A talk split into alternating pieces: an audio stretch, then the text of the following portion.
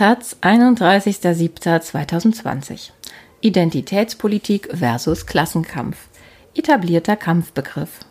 Von Peter Weißenburger. In der Linken wird mal wieder eine Spaltung herbeigeredet.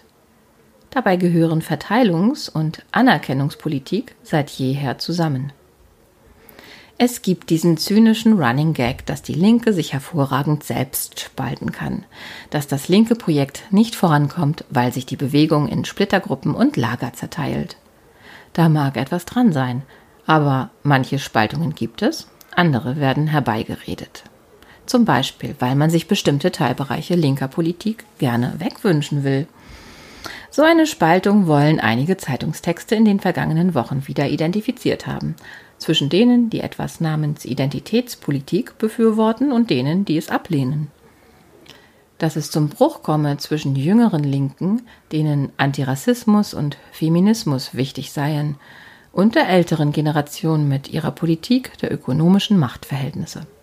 Klasse. Derlei Thesen sind in der Taz zu finden und woanders. Das Problem, je öfter man das behauptet, desto eher trägt man genau zu einer Spaltung bei. Der Begriff Identitätspolitik taucht ab den 90er Jahren als Identity Politics im englischsprachigen Diskurs auf. In akademischen Texten als wertfreier oder affirmativer Überbegriff für soziale Bewegungen von Minderheiten und für sozialwissenschaftliche Disziplinen, die aus ihnen hervorgehen.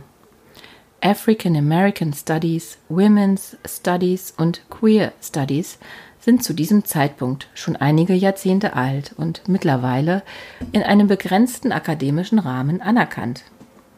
Das macht einen Überbegriff nötig für den Gegenstand, den sie alle erforschen.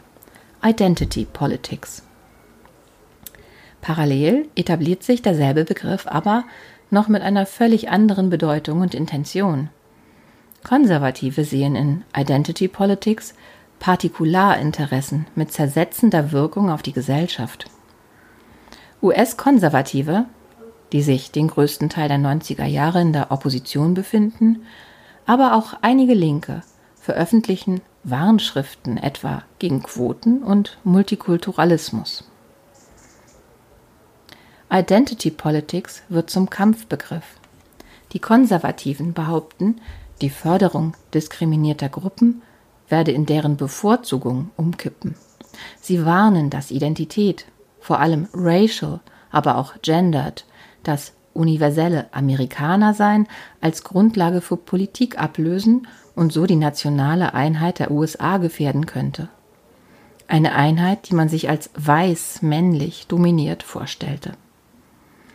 Wer nicht um nationale Einheit besorgt war, fand einen anderen Vorwurf. Linke sahen in Identitätspolitik etwas, das die traditionelle linke Verteilungspolitik verdrängte. Der Fokus auf Gender und Race und auf Anerkennung ginge zu Lasten der Kategorie Class und von Eigentumsfragen. Ende der 90er wehrt sich Nancy Fraser, eine hierzulande oft rezipierte linke US-Philosophin, gegen diese falschen Gegensätze. Fraser argumentiert, dass sich Verteilungspolitik und Anerkennungspolitik nicht ausschließen und schlägt Teilhabe als verbindenden analytischen Begriff vor. In dem Moment, da für einen afroamerikanischen Wall Street Banker kein Taxi anhalte, müsse man jenseits der Verteilung von Rechten und Gütern denken und kulturelle Wertesysteme untersuchen. Eigentlich war dieser Vermittlungsversuch nie nötig. Selbstverständlich ging es der antirassistischen US-Bürgerrechtsbewegung um Anerkennung und um Verteilungsfragen zu Kapital, Wohnraum, Bildung und Gesundheit. Und natürlich ging es Frauenbewegungen jenseits wie diesseits des Atlantiks um Anerkennung und um finanzielle Autonomie. Und dennoch kehrten die falschen Gegensätze in den folgenden Jahrzehnten immer wieder. Hier echte linke Politik mit Drecksarbeit und Besitzverhältnissen und da Identitätspolitik mit ihren Quoten und Schreibweisen sowie ihrer Repräsentation in den Medien. Auch in Deutschland, wo besonders in den letzten Jahren wiederholt Verteilungspolitik und Anerkennungspolitik als gegensätzlich behauptet worden sind oder die Belange von Frauen, queeren Menschen oder nicht weißen Gruppen als Widerspruch zu den Bedürfnissen des kleinen Mannes, also ungefähr des weißen Nicht-Akademikers auf dem Land. Das ist ein Phänomen der AfD-Ära. Der Rechtspopulismus konstruiert ein Feindbild urbaner Elite und serviert dieses seiner Zielgruppe. Schaut her, sie studieren, sie verachten die kleinen Leute und sie reden über Gender. Und diese Taktik findet Widerhall. Im November machte Ex-SPD-Chef Sigmar Gabriel in einer Rede ein Überhandnehmen von Themen wie Schwulenrechte, Gleichstellungsrechte, Migration für die Misere seiner Partei verantwortlich. Die Arbeiterpartei Deutschlands ist derzeit die AfD. Es sind nie die eigenen Versäumnisse, es ist die Identitätspolitik, die die Rechten stärkt. Für manchen ist sie schon dasselbe wie rechte Politik. Die einen sagen, man wisse nicht mehr, in welchem Land man lebt, die anderen bekämpfen alte weiße Männer, sagte der grüne Tübinger Oberbürgermeister Boris Palmer voriges Jahr, nachdem er sich online darüber echauffiert hatte, dass die Deutsche Bahn bei den Fotomodellen für ihre Werbung auf Diversität achtet. Und gemeinsam haben die Identitätspolitiker es ziemlich weit damit gebracht, uns zu spalten. Neulich stand in der Taz. Mit einer Biografie als schwuler urbaner Migrant lässt sich auf den Aufmerksamkeitsmärkten mehr Kapital generieren als mit einem Dasein als Normalo in Eisenhüttenstadt. Dieser Satz ergibt nur Sinn, wenn man die Setzung übernimmt, dass hier zwei sauber getrennte Angelegenheiten zueinander in Konkurrenz stünden. In Wahrheit existieren Sexismus, Rassismus und die Heteronorm überall da, wo sich auch Klassenfragen stellen. In Berlin wie in Eisenhüttenstadt, Gelsenkirchen oder Neustadt an der Weinstraße. Auch gibt es längst Denkangebote, die einen Blick auf all diese Dimensionen gleichzeitig mach möglich machen. Frasers Begriff der Teilhabe ist eines. Ein anderes ist das Konzept der multiplen Krise, das annimmt, dass sich Finanzkrise, Nationalismus, Klima, Rassismus und Sexismus wechselseitig bedingen. Identitätspolitik als wertneutraler Begriff spielt im deutschsprachigen Diskurs quasi keine Rolle. In den Sozialwissenschaften ist statt von Identität üblicherweise die Rede von sozialer Positionierung. Von den beiden Varianten des englischen Identity Politics hat sich in Deutschland nur die eine etabliert, der Kampfbegriff. Das ganze Wortfeld ist geprägt von Angriff und Verteidigung. Wer einer Spaltung entgegenwirken will, wer eine wirkliche Debatte möchte, verzichtet besser auf einen Begriff, der nur dazu in der Lage ist, zu spalten und lächerlich zu machen. Es sei denn, genau das wäre die Intention, ein Feindbild im eigenen Lager zu schaffen. Man packt ein Paket aus Gender, Sternchen, Quoten und Repräsentationsforderungen, Antirassismus, Diversity-Programmen und ein paar mehr oder weniger gut gelungenen Witzen über alte weiße Männer.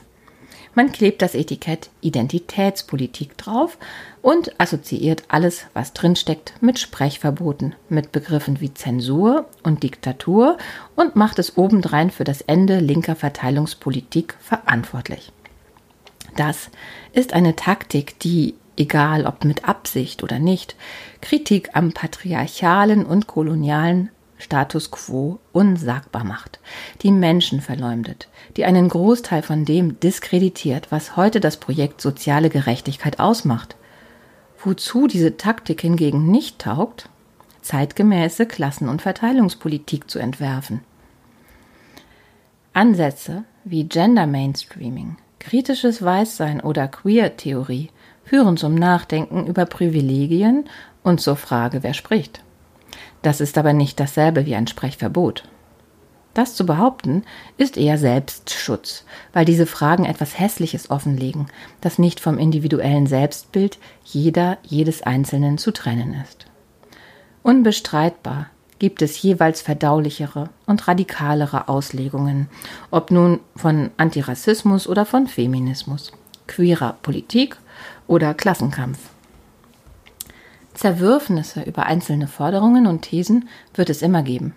In den Kernpunkten der Analyse mag sich die Mehrheit zwar mittlerweile einig sein, dass Diskriminierung existiert, und zwar strukturell, und dass sie nicht durch Abwarten weggeht.